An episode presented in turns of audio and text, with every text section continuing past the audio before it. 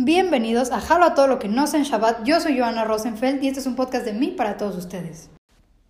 Antes de comenzar este décimo episodio de mi abecedario, les voy a contar un poco de mi semana, de qué he hecho.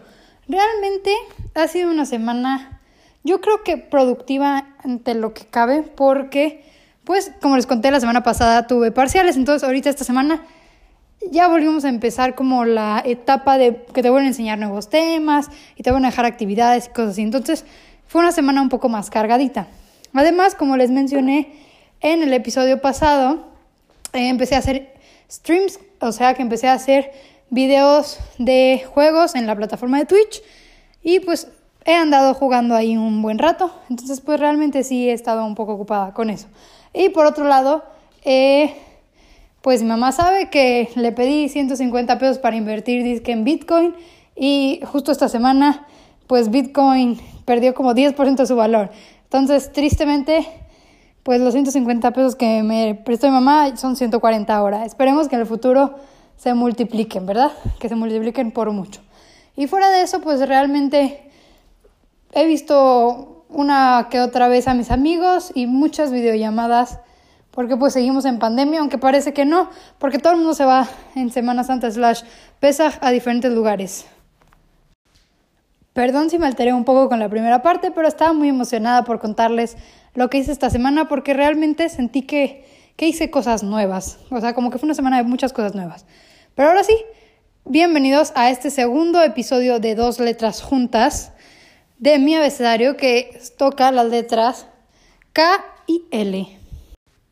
Muy bien, voy a empezar un poco con las historias con letra K, que pues hay muy pocas, realmente hay muy pocas cosas, pero yo pensé en dos principalmente. La primera que creo que ya se las conté un poco porque hubo un episodio donde hablé como de mis deportes favoritos y de los deportes que practico y pues les voy a hablar, claro, del karate. Yo como les conté, eh, estuve desde muy chiquita en karate y creo que sí me sirvió como que al momento de relajarme de postura puede ser de aprenderse cosas, porque realmente hay una parte del karate que una parte es pelea y la otra es, eh, bueno, se me olvidó el nombre en español, pero es como de la forma, creo que la, traducción es como la forma, y te aprendes una serie de pasos y pues, te califican en cuanto a postura, movimientos y cosas así. Y pues a mí me gustaba mucho el karate, siento que era algo que me, se me daba bien y me gustaba mucho, pero les, como les conté, eh, llegué a cinta café avanzada porque para llegar a negra creo que necesitas 15 años o 16. No me acuerdo, no sé si era en mi academia donde estaba o nada más me dijeron eso porque por alguna razón y cuando yo lo hice creo que tenía como 13 o algo así y pues no me iba a esperar tantos años en subir a cinta negra. Entonces tristemente me quedé en café avanzada.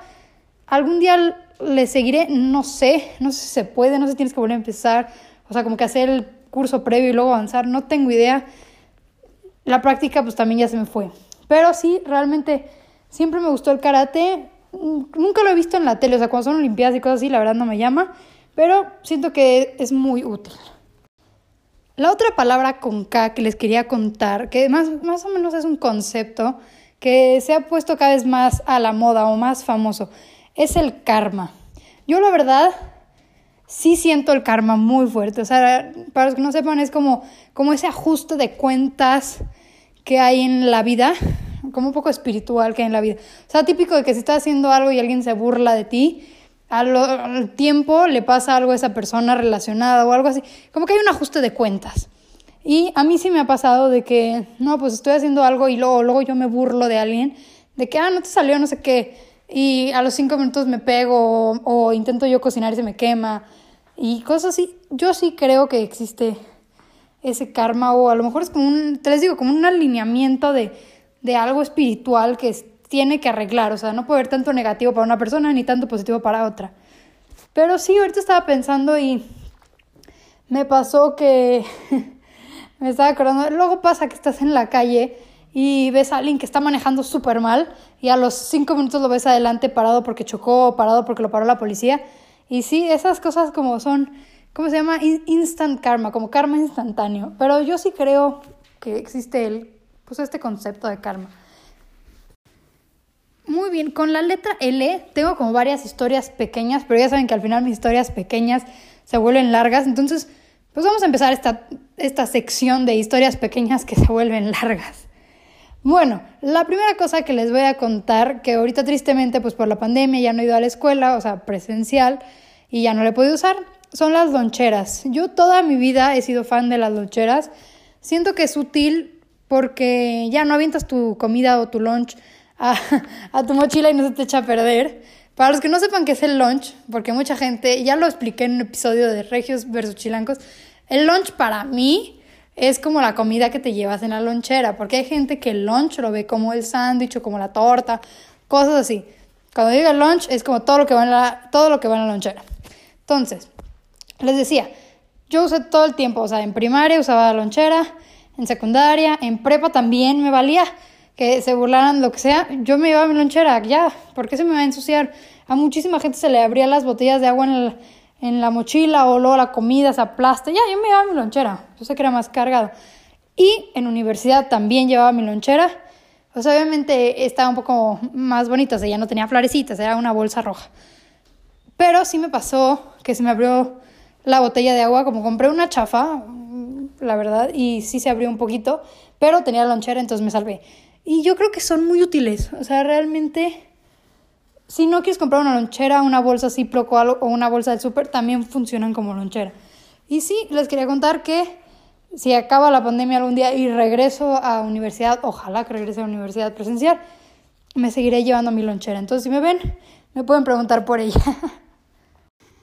Para esta siguiente historia con la letra L, les cuento que lo tuve que grabar varias veces. O sea, porque les voy a hablar de los libros que estoy leyendo actualmente y hay un libro que tiene un título muy raro. Es una trilogía de una autora que se llama B. Schwab y el, como la saga, la trilogía se llama Shades of Magic. Y el tercer libro, que es el que estoy leyendo ahorita, está enorme. Es un libro creo que como de 700 páginas, de una cosa enorme que te duele la mano leyéndolo. Pero muy bueno, o sea, me compré, que estamos en marzo, ya casi abril, y ya voy en el tercer libro. Y los otros dos también son como de 400 y creo que el otro de 500. Se va subiendo así. Pero el tercer libro se llama A Conjuring of Light o algo así, pero no saben cuántas veces tuve que grabarlo porque no me, salía la, no me salían los títulos. Pero ese es el, los libros que estoy leyendo. No les puedo decir mucho de qué se trata. Se trata de como... Miren, les voy a leer un poco la, la sinopsis. Si les gusta, pues déalo. Se trata de que hay como en el mundo hay tres como tres universos, digamos, tres Londres, así se llama, y los van poniendo como color, Londres rojo, blanco y gris, creo, si no me equivoco. Y te cuentan como cada uno sus características, en uno hay magia, en uno no hay magia, en, en otro como que todo está muy mal. Y ya te das cuenta que hay unas personas, que es el protagonista, que es un Antari, que es un mago, un tipo de mago, que puede viajar entre mundos. Eso es lo único que te cuentan. Si quieren saber más, lean, lean los libros.